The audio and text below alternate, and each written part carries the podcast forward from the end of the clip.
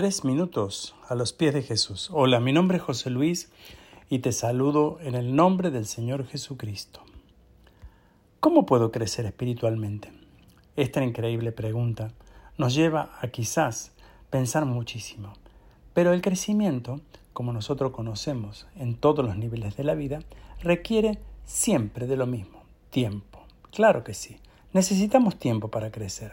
No podemos crecer de un momento a otro, sino que todo tiene un proceso en la vida. De la misma manera, la vida espiritual es un proceso y se desarrolla siempre en un proceso de crecimiento. Pero el crecimiento en realidad requiere de muchas cosas, nutrientes, luz y muchas otras cosas que vemos en la misma naturaleza. En la vida espiritual encontramos cinco disciplinas sumamente importantes para el crecimiento. La primera es leer la palabra de Dios. Sin la lectura de la palabra de Dios no habrá conocimiento y sin conocimiento no habrá crecimiento. Luego lo que necesitamos es dedicar tiempo a la oración.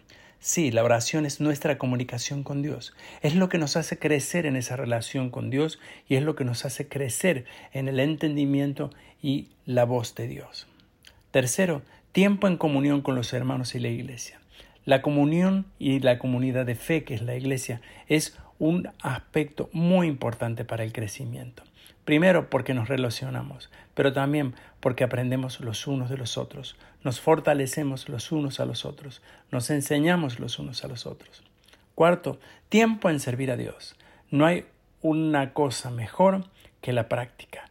Hay un dicho que dice que al maestro lo hace la práctica. Por eso es que cuando nosotros servimos con nuestros dones, estamos poniendo de lo mejor y estamos aprendiendo aún mejor. Y por último, lo más importante, para crecer no tenemos que desmayar.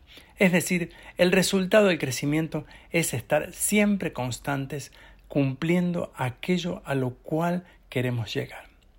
Crecer es lo más precioso que puede ocurrirle a una persona. Y yo te animo en este día a que no pierdas ese valor y ese deseo.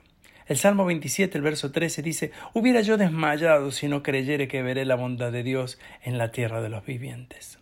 Por eso yo te animo hoy a que no desmayes. Mantente firme, sé consecuente. Esa práctica, esa, esos diferentes tipos de cosas que darán fortaleza a tu vida espiritual son importantes que los cumplas. ¿Qué piensas tú de esto?